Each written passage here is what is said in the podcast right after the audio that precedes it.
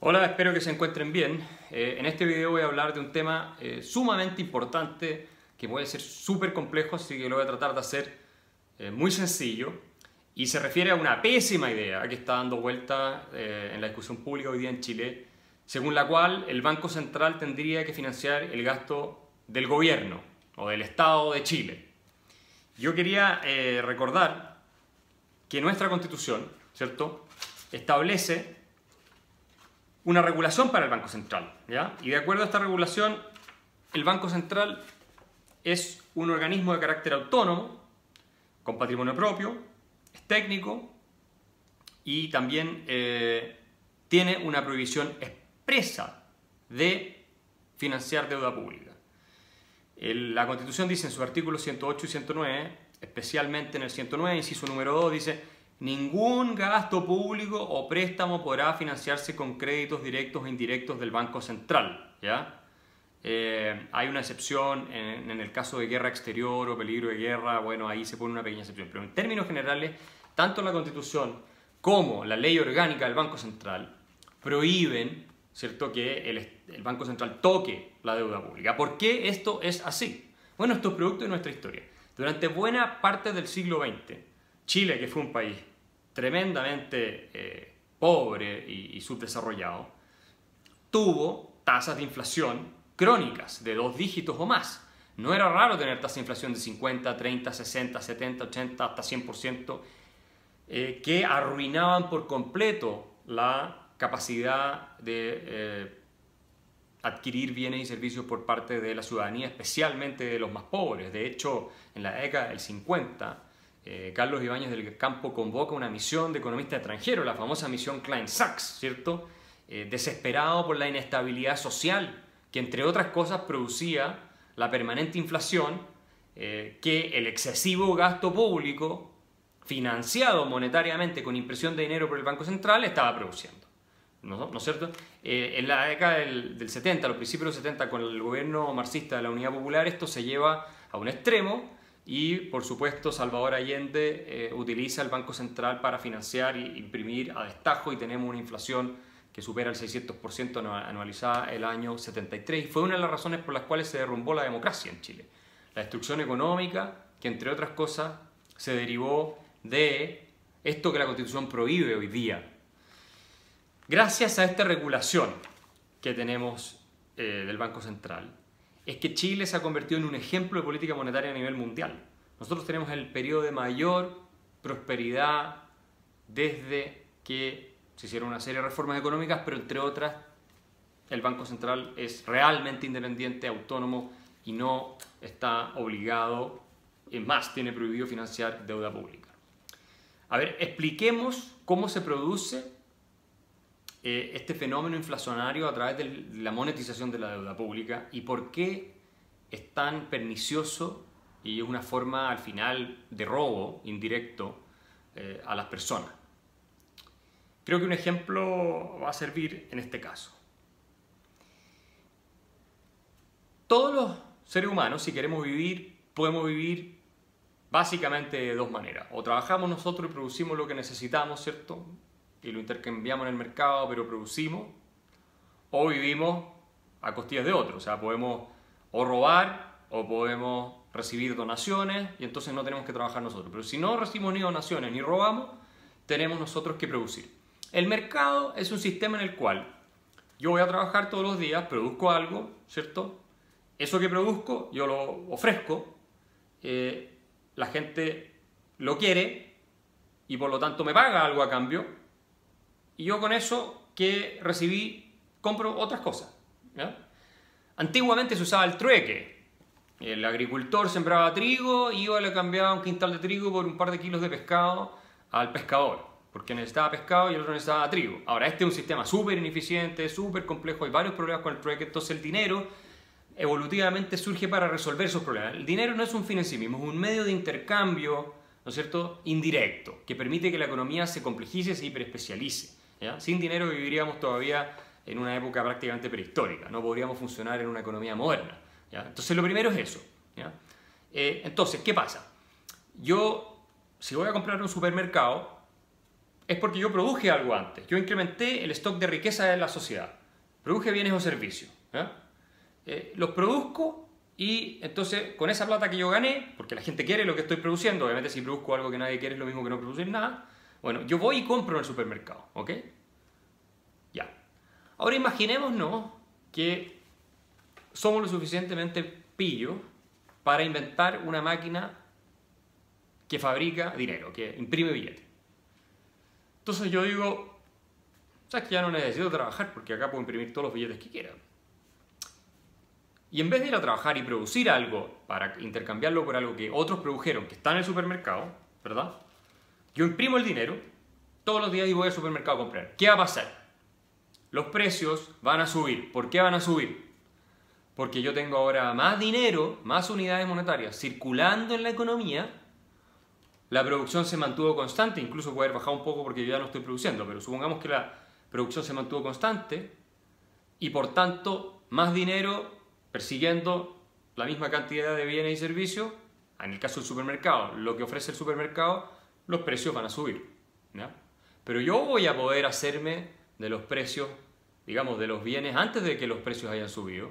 Y como puedo imprimir siempre más, incluso si suben, puedo ir cada vez con más dinero a comprar más, entonces los precios van a seguir subiendo. ¿Cuál es la consecuencia para el resto, para los que sí están trabajando pero no tienen la máquina para imprimir billetes? La consecuencia es que cuando ellos vayan a comprar, se van a encontrar con que los precios han subido, con todo es más caro, pero ellos siguen ganando exactamente lo mismo. Entonces va a pasar que su poder adquisitivo, la cantidad de cosas que pueden comprar con lo que ellos ganan, es menos. ¿Por qué? Porque en el fondo yo, el que tiene la máquina de billetes, me estoy llevando todo un porcentaje de cosas sin dar nada a cambio, gratis. Les estoy robando indirectamente a ellos, parte de lo que ellos se merecen por lo que han producido, ¿cierto? Eh, de la torta general que ellos han contribuido a crear, donde yo no estoy contribuyendo a crear nada, yo estoy llevando un pedazo de la torta a través de un engaño, eso es todo. Bueno, así funcionan eh, los gobiernos que monetizan la deuda. Como los gobiernos no quieren subir impuestos, desde un cierto punto hacia arriba, porque el impuesto es impopular, la gente se resiste, eh, y es muy evidente el subir más el IVA, subir el impuesto a la renta, incluso llega un punto que ya no lo puede hacer, lo que hacen es emiten deuda, que el Banco Central la compra, el Banco Central recibe el papel de deuda, imprime el dinero, se lo pasa al gobierno, a los políticos, y los políticos lo gastan, lo gastan antes que todo el resto. Y al gastarlo lo que hacen es meter mucho más dinero a circular en la economía, y con eso todos los precios suben y la gente que tiene sus salarios ya no les alcanza para lo mismo que antes. Están, están más pobres, ¿no es cierto?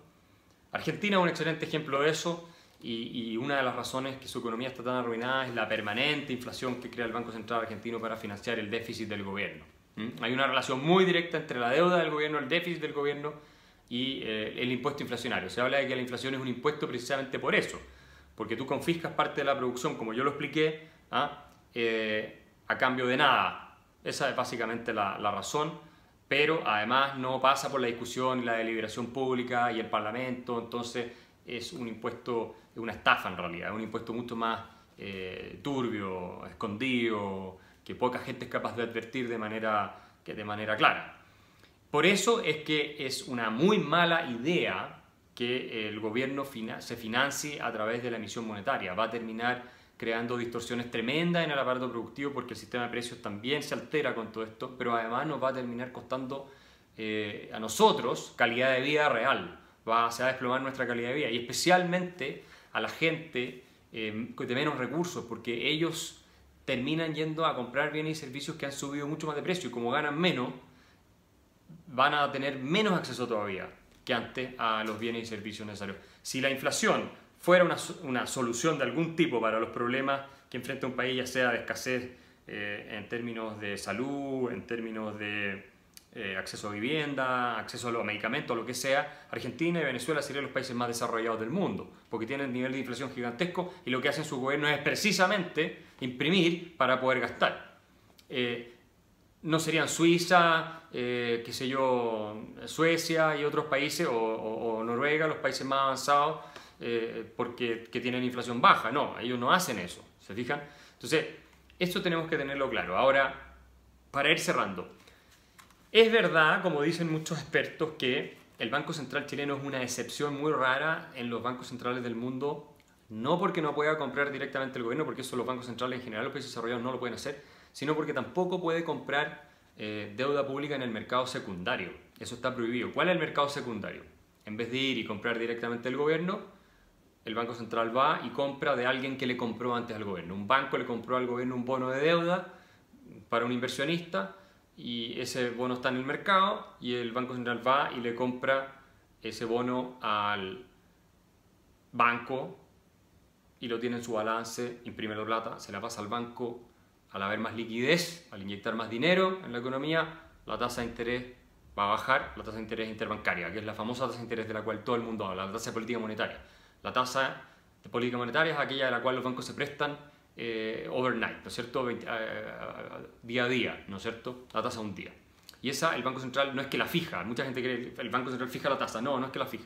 El Banco Central manejando la cantidad de liquidez que hay en la economía influye sobre esa tasa y logra tener una tasa eh, de acuerdo a lo que espera normalmente. ¿ya?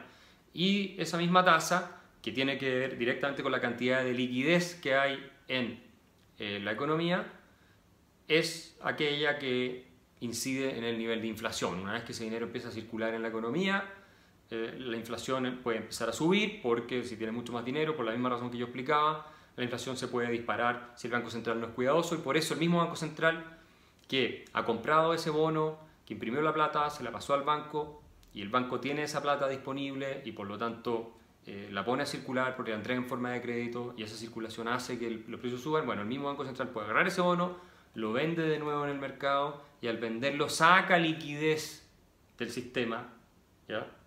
La, mete en el Banco Central o la destruye finalmente y con eso eh, hace que la tasa de interés suba y la inflación se controla. En el caso de Chile, el Banco Central tiene por obligación eh, básicamente mantener la inflación en un rango eh, bajo, ¿no es cierto? Normalmente se establecen metas de, de 3%, que no pase eso, la inflación. Es, ese es el rango que, lo, que, el Banco Central, los bancos centrales, muchos bancos centrales modernos eh, manejan, ¿no? hasta un 3% más o menos.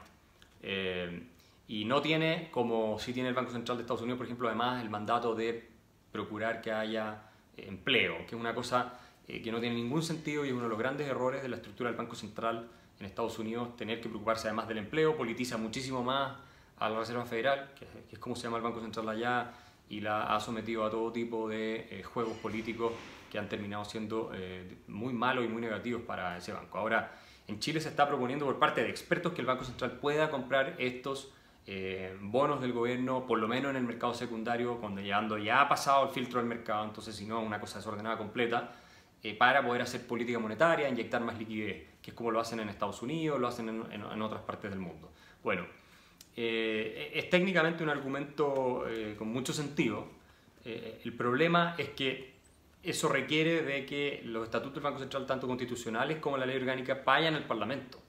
Y en el Parlamento no van a decidir los técnicos que están proponiendo esto, van a decidir, decidir los eh, políticos. Y los políticos hace tiempo que le tienen ganas al Banco Central, en el sentido de extender su mandato a otras cosas y ahora encima con la idea de financiar la deuda pública. Entonces, si los mismos técnicos, expertos y expresidentes del Banco Central están proponiendo que el Banco Central sí compre deuda pública, pero en el mercado secundario, en el ambiente populista que está instalado hoy día en Chile, además donde se está evaluando hacer una constitución desde cero de nuevo, que es una locura, me parece que eh, abre una ventana para que quienes quieren utilizar de mala manera el Banco Central se cuelguen, ¿no es cierto?, y eh, lo politicen llevándolo a, una situación que no es la que queremos. De otro lado, incluso si eso no pasa, eh, en la medida en que el Banco Central puede realizar sus famosas operaciones de mercado abierto, porque así se llaman estas compra y venta de instrumentos financieros para regular la tasa de política monetaria interbancaria, la tasa interbancaria. Bueno, en la medida en que lo haga, eh, es solo un paso a que pueda financiar eh, fiscalmente al gobierno. Eh, va a haber cada vez más presión de los políticos a que el Banco Central compre más deuda pública, compre más deuda pública o la compre directamente incluso. Y eso es lo que ha ido pasando en el Banco Central Europeo, en la Reserva Federal, que haya varios expertos, en el caso de Estados Unidos, por ejemplo, Alan Meltzer, que hablan de, él ya falleció, pero hasta hace no mucho tiempo hablaba de cómo la Reserva Federal ha perdido total independencia, eh, y otros más como Larry White, eh, George Selgin, incluso John Cochran, eh, la Universidad de Chicago y otros que discuten cómo los bancos centrales, incluido el Banco Central Europeo, muy criticado por un economista alemán famoso, Hans Benassin, por ejemplo, por no cumplir con lo que se está, digamos, con lo que se había acordado que era su misión. así es que yo diría que no es algo urgente, no es necesario, es mi opinión eso de que el Banco Central tenga que entrar ahora a poder hacer, eh, realizar operaciones de mercado abierto. Llevamos 30 años o más con este Banco Central en las condiciones actuales y ha sido bastante eh, exitoso, por no decir impecable, ejemplar, y no es el momento, me parece a mí, de entrar a cuestionar su eh, configuración, porque lo que sea que salga de ahí, temo que no va a ser lo que los expertos esperan y probablemente nos ponga en un camino del cual nos vamos a repetir. Y si Chile pierde lo último que le va quedando, que es estabilidad monetaria, porque ya no tenemos crecimiento económico por las reformas desastrosas que hemos hecho, no tenemos orden público porque el Estado de Derecho ha colapsado, y eso va a volver después que pase la emergencia del coronavirus, y además después ya no tenemos control inflacionario, este país se convierte en, un, eh, en una nación del tercer mundo absolutamente. O sea, ya se acabó definitivamente el Chile exitoso y próspero que hemos conocido y la imagen y reputación internacional de nuestro país se va a ir todavía más eh, al fondo del basurero.